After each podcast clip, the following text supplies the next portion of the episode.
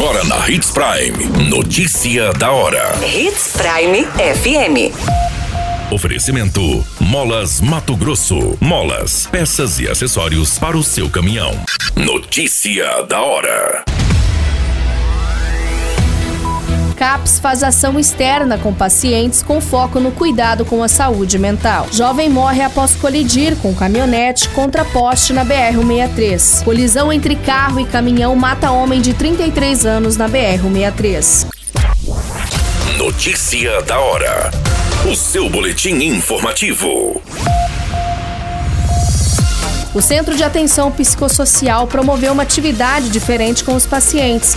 Com foco no cuidado com a saúde mental, os profissionais desenvolveram um dia recreativo na Associação de Servidores Públicos de Sinop.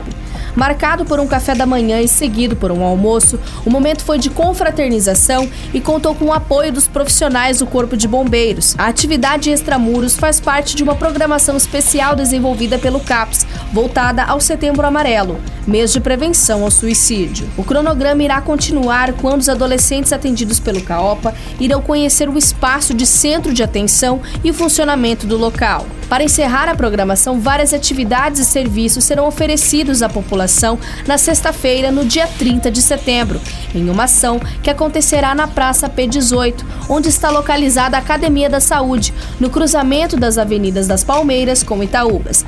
O Setembro Amarelo é uma campanha de conscientização sobre a prevenção do suicídio. Em Sinop, o Centro de Atenção Psicossocial é referência em atendimentos para a população adulta e para crianças, e também no atendimento dos adolescentes. O ponto de apoio é o Ambulatório Infanto Juvenil de Saúde Mental Passo a Passo. Você muito bem informado. Notícia da hora na Hits Prime FM. O jovem identificado como Marlon Ricardo Bonfim, de 25 anos, acabou falecendo neste final de semana após colidir com a caminhonete em que conduzia contra um poste na BR-163, no município de Guarantã do Norte. A vítima era morador do município e trabalhava como açougueiro. Segundo as informações, a dinâmica do acidente que está sendo investigada é que o jovem que conduzia a caminhonete S10 de cor preta acabou perdendo o controle do veículo e colidindo violentamente contra um poste. O corpo de bombeiros foi acionado para atender a ocorrência e, chegando no local, encontrou a vítima presa nas ferragens e já sem vida. A guarnição desencarcerou a vítima e acionou a Polícia Civil, bem como a Politec. A perícia no local foi realizada e o corpo foi entregue à funerária. Notícia da hora. Na hora de comprar molas, peças e acessórios para a manutenção do seu caminhão, compre na Molas Mato Grosso. As melhores marcas e custo-benefício você encontra aqui.